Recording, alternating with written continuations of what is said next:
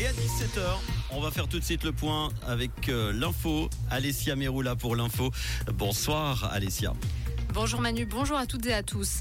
L'économie vaudoise ne ploie pas face à l'affaiblissement de la conjoncture mondiale. Les derniers indicateurs publiés aujourd'hui par la commission conjoncture vaudoise le montrent. Les affaires des entreprises du canton se sont stabilisées cette année. Pas de quoi se réjouir toutefois. L'année n'a pas été un grand cru pour tous les secteurs et les perspectives 2024 restent mitigées. Le Valais veut soutenir les jeunes qui sont en difficulté durant leur parcours de formation professionnelle initiale. Le soutien est assuré par des professionnels de l'insertion sous la forme d'un coaching individuel centré sur les besoins identifiés. Depuis août, le programme Forme Avenir vient accompagner celles et ceux qui en ont besoin. Il pourra accueillir une soixantaine de participants par année sur l'ensemble du territoire cantonal. La phase pilote du projet est prévue sur trois ans. À Genève, le gaz coûtera moins cher. Le prix du gaz naturel distribué par les services industriels de Genève va diminuer de 2% dès janvier. Cela représente une diminution de 0,3 centimes le kilowattheure. La régie publique autonome a décidé de répercuter la baisse sur le marché européen. Elle avait déjà abaissé ses tarifs de 7% en juillet. Selon les services industriels, les tarifs genevois sont inférieurs de 11% à la moyenne des villes suisses.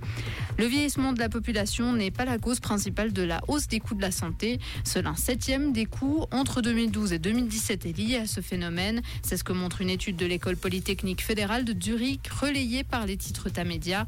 Mais près de la moitié de l'augmentation est due à des dépenses supplémentaires par patient, les médicaments et les thérapies de plus en plus chères expliquent en partie cette hausse des dépenses.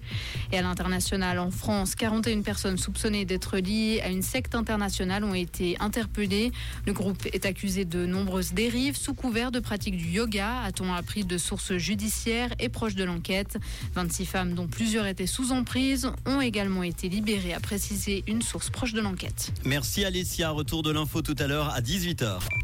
Comprendre ce qui se passe en Et dans le monde, c'est aussi sur Rouge. Les averses se font plus rares cet après-midi. La limite plus neige va s'abaisser en pleine en fin de journée avec la fin des précipitations. Le temps devrait devenir sec en soirée. Le ciel se dégagera durant la nuit.